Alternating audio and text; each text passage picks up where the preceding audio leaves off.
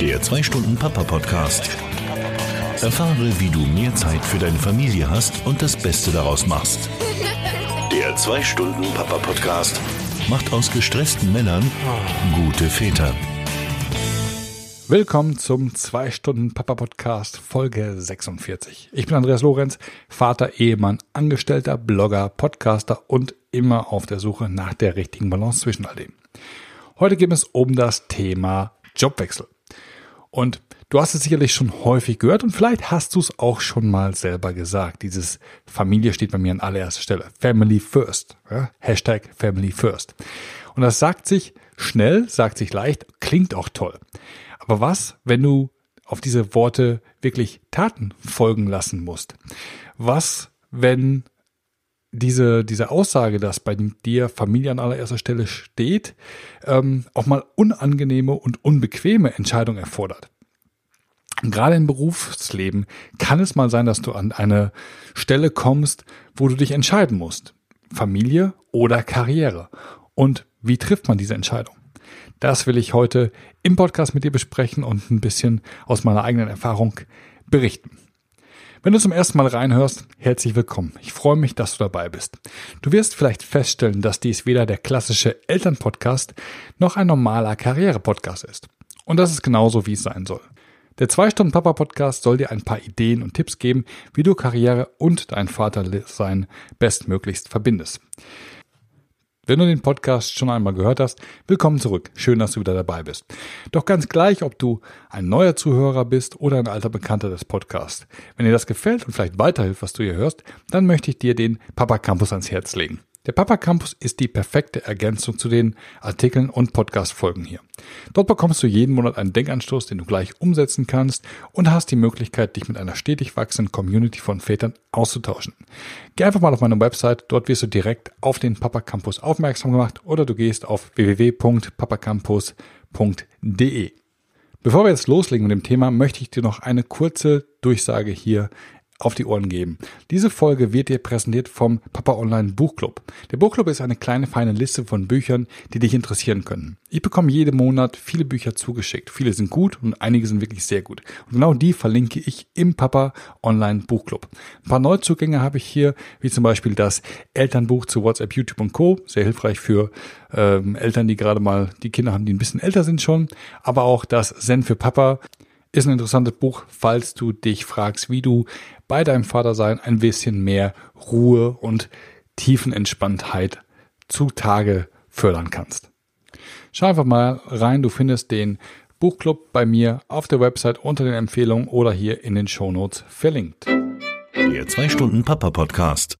Präsentiert von Papa Online.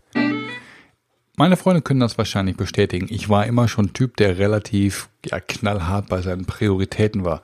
Wenn ich damals eine Freundin hatte, dann waren meine Freunde häufig eine ganze Zeit lang abgeschrieben, was mir nicht immer ähm, ja positiv entgegengeschlagen ist. Aber so ticke ich nun mal. Wenn ich mich für jemanden entscheide, diesen Menschen liebe, dann fällt bei mir alles andere relativ schnell von der Tischkante runter und ich muss mich immer selber so ein bisschen regulieren, dass ich halt meine Außenwelt, meine Freunde, meine mein Rest, den Rest meiner Familie nicht so ganz vernachlässige, wenn ich mich halt auf ein Thema fokussiere. Genauso geht's bei mir, bei meiner Familie. Für mich ist meine Familie, also meine Frau und meine beiden Kinder und unser Hund natürlich auch äh, das Zentrum meines Lebens. Es gibt nichts Wichtigeres für mich als eben diese vier Menschen und der eine Hund. Und äh, das ist wichtiger als mein Job, das ist wichtiger auch als meine Freunde und der Rest meiner Familie. In diesem Jahr habe ich aber gemerkt, also in 2018 habe ich aber gemerkt, dass irgendwie ich über die Zeit ganz schleichend diesem Fokus, diesem, dieser Priorität untreu wurde. Mein Job hatte extrem viel Einfluss auf mein Familienleben und ja gut, das, das ist meistens so ein schleichender Prozess. Man startet halt in einen neuen Beruf und denkt sich, ja, das ist am Anfang viel, man muss viel reisen, man muss viel hier, man muss viel dahin. Das nimmt aber mit der Zeit ab und dann habe ich wieder mehr Zeit auf der anderen Seite. Und irgendwie hat sich das bei mir so eingeschlichen und es ist nie richtig viel besser geworden. Ich hatte halt viel Pendelzeit, mein, meine, meine Arbeitsstätte war circa, je nachdem wie, je nach Verkehrslage anderthalb bis ähm, zweieinhalb Stunden ein Weg ähm, von meinem Zuhause entfernt. Ich hatte eine, eine, eine Aufgabe mit recht viel Reisetätigkeit und wenn ich halt nicht unterwegs war, dann saß ich lange Zeit im Büro. Lange hatte so dort sehr lange Tage im Büro, weil ich halt auch eine gewisse ähm, Personalverantwortung hatte. Das heißt, da musst du natürlich viel für deine Mitarbeiterkollegen da sein, sodass der wirkliche Teil der Tagesarbeit irgendwie sich immerhin zum, zum Feierabend auftürmt und dann sitzt du da um sechs, sieben Uhr und äh, denkst dir, mein Gott, was muss ich noch alles machen? Und äh, das ist bei, in der Firma, wo ich gearbeitet habe, war das, glaube ich, nicht so untypisch. Das war irgendwie so wieder, wie, wie die Firma sich organisiert hat. Und äh, die Arbeitsbelastung war bei jedem äh, meiner Kollegen recht hoch.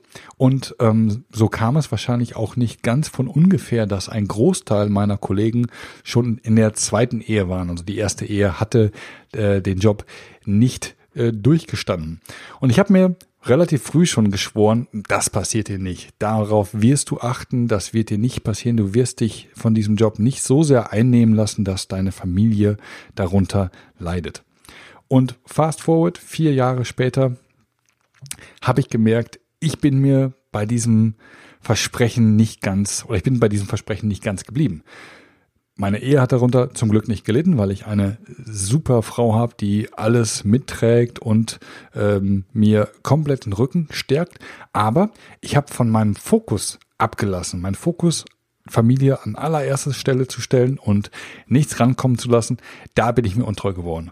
Und da habe ich gemerkt, du musst was verändern. Und als ich so drüber nachdachte, ja, was machst du denn jetzt? Wie änderst du denn jetzt an deiner Situation? Irgendwas fielen mir so die Worte von Henry Ford ein. Die hat man wirklich interessantes Zitat geprägt, dem man gesagt hatte, love it, leave it or change it. Und wie genial dieses Zitat ist, das wird einem klar, wenn man mal in so einer Situation ist, wo man nicht weiß, wie man sich verhalten soll. Denn dieses Zitat lässt sich wirklich fast auf jeden Lebensbereich anwenden. Und was er, was er damit ausdrücken will, ist ganz klar. Wenn du in irgendeiner, wenn du in einer Situation bist, die dir so nicht gefällt, wie sie ist, dann hast du drei Möglichkeiten generell. Erstmal, du kannst sagen, love it, also akzeptiere uns und nimm sie völlig an und geh darin auf leave it, also verlasse die Situation, äh, or change it, also verändere die Situation. Und das habe ich mir wirklich zu Herzen genommen und bin durch alle diese drei Phasen gegangen in der Situation, in der ich steckte, also dass ich gemerkt habe, ich bin mit der Situation, wie sie jetzt ist, also Familie und Berufsleben, nicht mehr zufrieden. Ich habe durch, bin durch alle drei Phasen gegangen und möchte jetzt einfach mal dir hier erklären, wie diese Phase, wie diese drei Phasen bei mir abliefen. Ich werde sie ein bisschen verändern in der Reihenfolge, sodass die halt von der Dramaturgie her Sinn machen und möchte anfangen mit dem Thema Love It.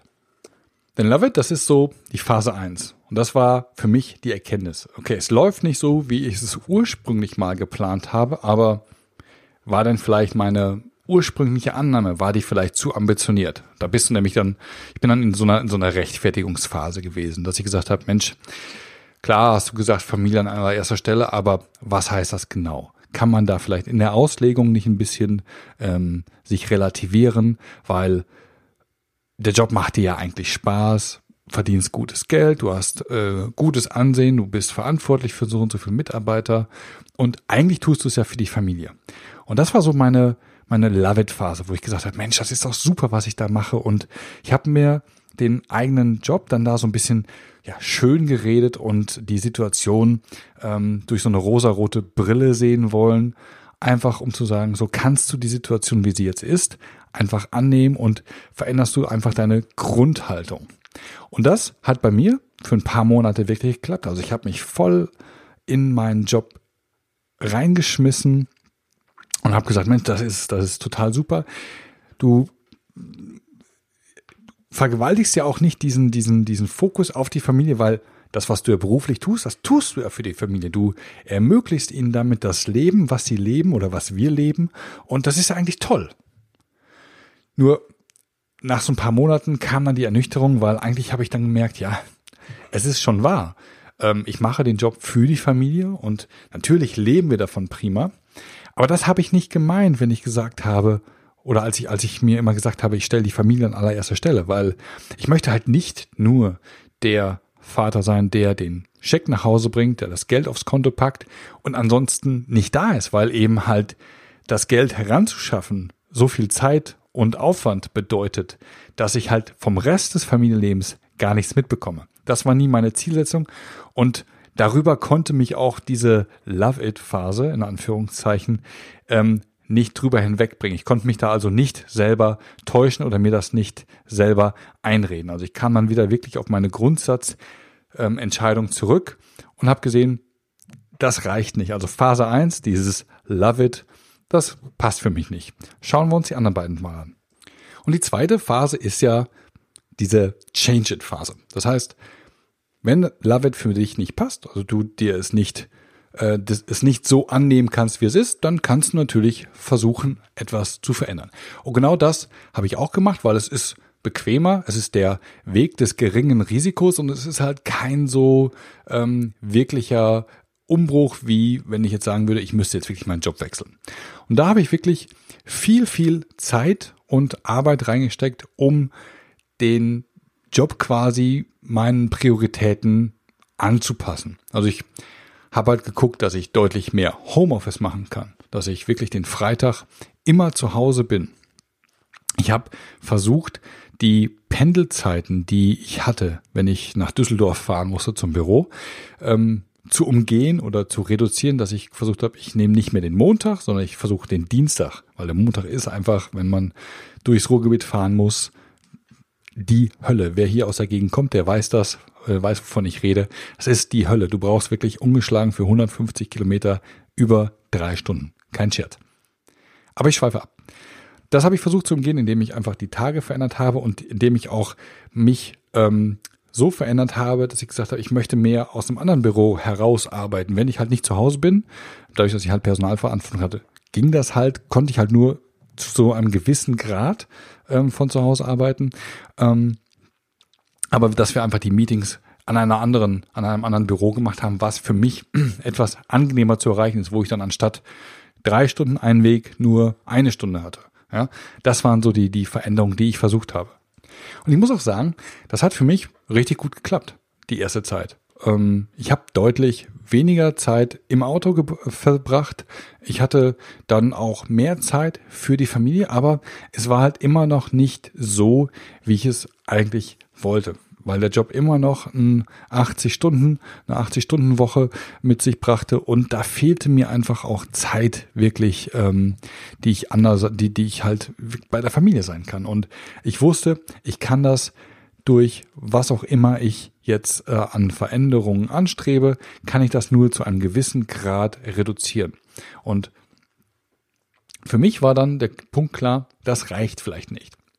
Bei vielen anderen könnte ich mir vorstellen, dass dieser dass dieser, dass dieser Change-Prozess, wenn du, wenn man sich wirklich versucht, okay, äh, wenn man sich wirklich versucht zu überlegen, okay, was muss ich denn jetzt hier in meinem Berufsleben ändern, ähm, damit es für mich passt, sind es manchmal ein paar Kleinigkeiten, die wirklich dazu führen können, dass es wieder passt. Also dass man den, den dritten und letzten Schritt vielleicht gar nicht gehen muss. Bei mir hat es nicht gereicht, bei vielen wird das vielleicht schon reichen. Da bei mir Schritt eins und Schritt zwei nicht oder nur eine Zeit oder zumindest nur bedingt funktioniert haben, war für mich Schritt drei quasi unausweichlich. Also leave it. Die Erkenntnis, dass ein Wechsel wirklich unabdingbar ist, die ist wirklich sehr schwer, aber irgendwann kannst du einfach nicht mehr, wenn du das ganze Thema wirklich objektiv betrachtest, kannst du einfach nicht mehr dran vorbeischauen, dass hier wirklich ein Schritt erforderlich ist, der unbequem ist. Und diese Erkenntnis ist auch so schwer, weil halt viele andere Aspekte deinen Blick verklären. Ja, du siehst das Risiko. Ein Jobwechsel ist immer ein Risiko. Da führt meist kein Weg dran vorbei. Es ist auch so, dass du halt, wenn du nicht mehr der Single bist, der vielleicht auch noch zu Hause wohnt, ähm, dass du halt eine gewisse finanzielle Verantwortung mit dir herumträgst. Du bist verantwortlich für dich und für deine Familie. Du hast vielleicht finanzielle äh, Verpflichtungen wie Haus, Hypotheken, sonstige Dinge. Ja? Also dein Leben ist viel, viel komplexer und komplizierter geworden. Da trifft man so eine Entscheidung nicht mehr einfach mal so. Und außerdem kommen sicherlich auch noch Selbstzweifel dazu. Selbstzweifel, ob du vielleicht einfach zu hohe Ansprüche an, an deinen Job stellst.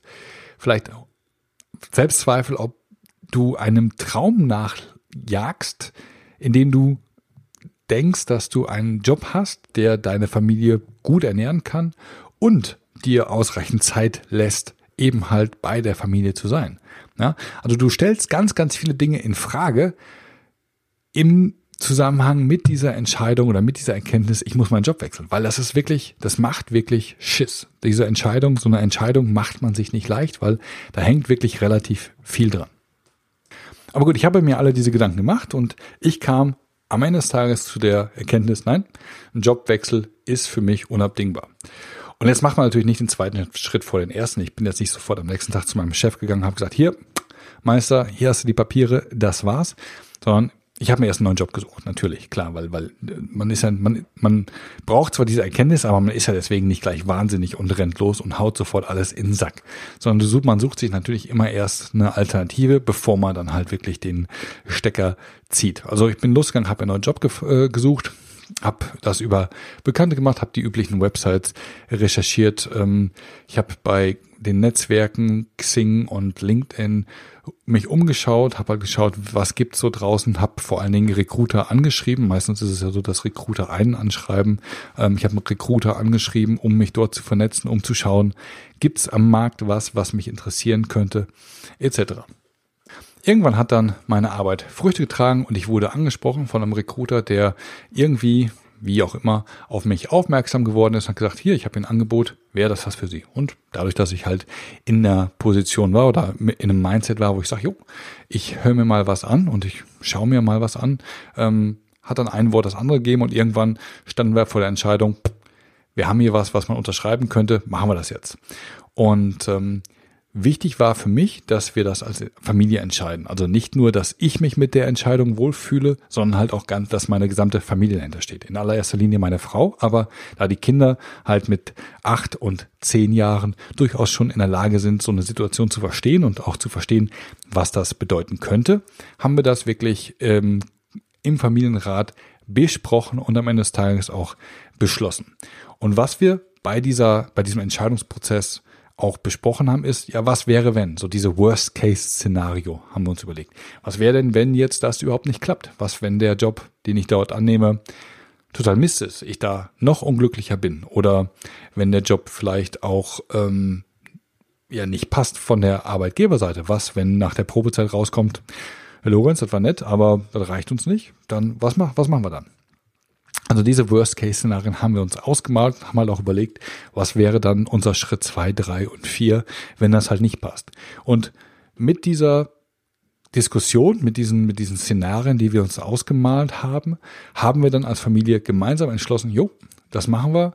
Ähm, wir gehen diesen Schritt gemeinsam. Du nimmst jetzt den neuen Job an. Da hast du halt keine Personalverantwortung mehr, hast aber die Möglichkeit, von zu Hause zu arbeiten, musst halt immer noch viel reisen, aber wenn du halt nicht reist, dann bist du halt zu Hause. Und das waren halt so die Pros und Cons, die wir abgewägt haben und wo wir dann gesagt haben, das passt für uns alle, wir fühlen uns alle mit dieser Entscheidung deutlich besser als mit der Situation, wie sie aktuell ist. Und deswegen habe ich dann ja im August gekündigt und bin jetzt seit September bei einem neuen Arbeitgeber und bin dort auch sehr zufrieden.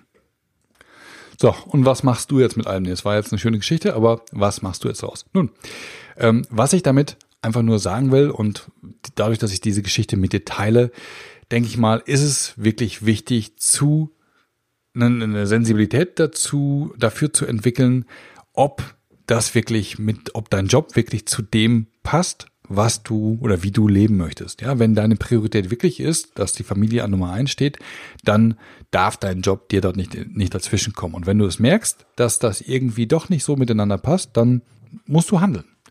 Das muss natürlich nicht immer gleich ein Jobwechsel sein. Ich denke mal, wenn deswegen ist, ist diese diese ähm, Love it, Change it, Leave it äh, Leiter von Henry Ford so genial, weil sie halt einfach ein paar Optionen anbietet, durch die du dich erst einmal arbeiten kannst, bevor du wirklich zu dem Schritt kommst, muss ich da was ändern.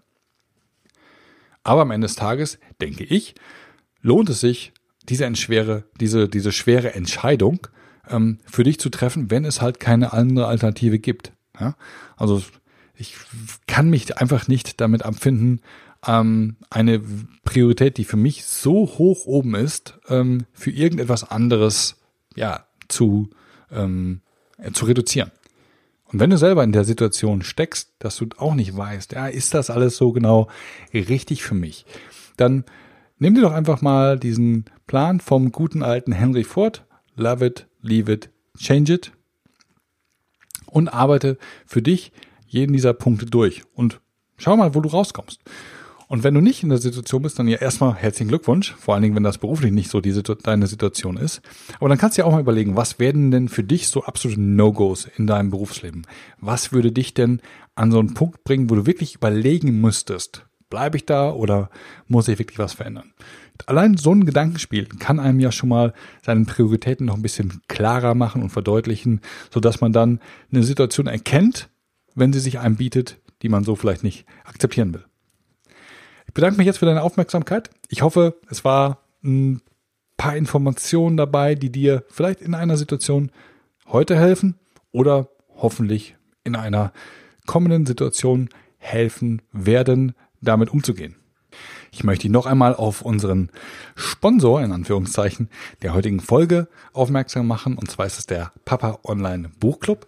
Schau dir einfach mal an. Ich habe dort schon einen ganzen Haufen von Büchern die wirklich interessant sind und die vor allen Dingen für die unterschiedlichsten Phasen des Papaseins sinnvoll sind. Da sind Bücher dabei, die für dich interessant sind, wenn du gerade ähm, ein kleines Kind hast. Da sind aber auch Bücher dabei, wie gesagt, wenn du ein Teenie hast, habe ich ja im Intro schon angekündigt. Ne, dieses WhatsApp-Buch ist vielleicht eher was so in diese Richtung Teenie oder ähm, präpubertäre Kinder.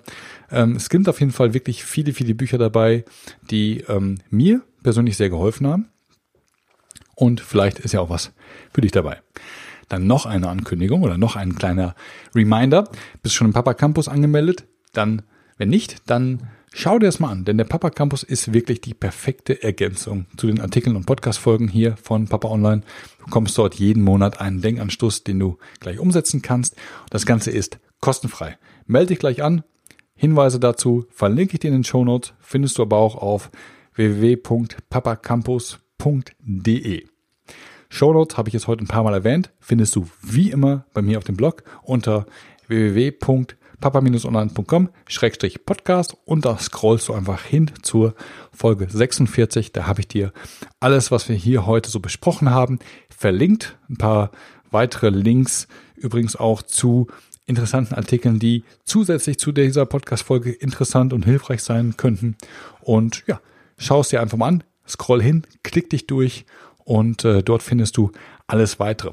Übrigens findest du in den Shownotes auch, wie du mich bei iTunes finden kannst oder nicht nur bei iTunes, aber bei iTunes, ähm, Spotify, Stitcher, also überall, wo du gute Podcasts findest, findest du auch den zwei Stunden Papa Podcast und wenn du mich noch nicht abonniert hast, dann tu das doch, dann verpasst du auch keine Folge äh, in der Zukunft. Und übrigens, solltest du mich über Apple Podcast hören, dann würde ich mich auch sehr, sehr freuen, wenn du mir eine kurze Bewertung und eine kleine Rezension hinterlässt.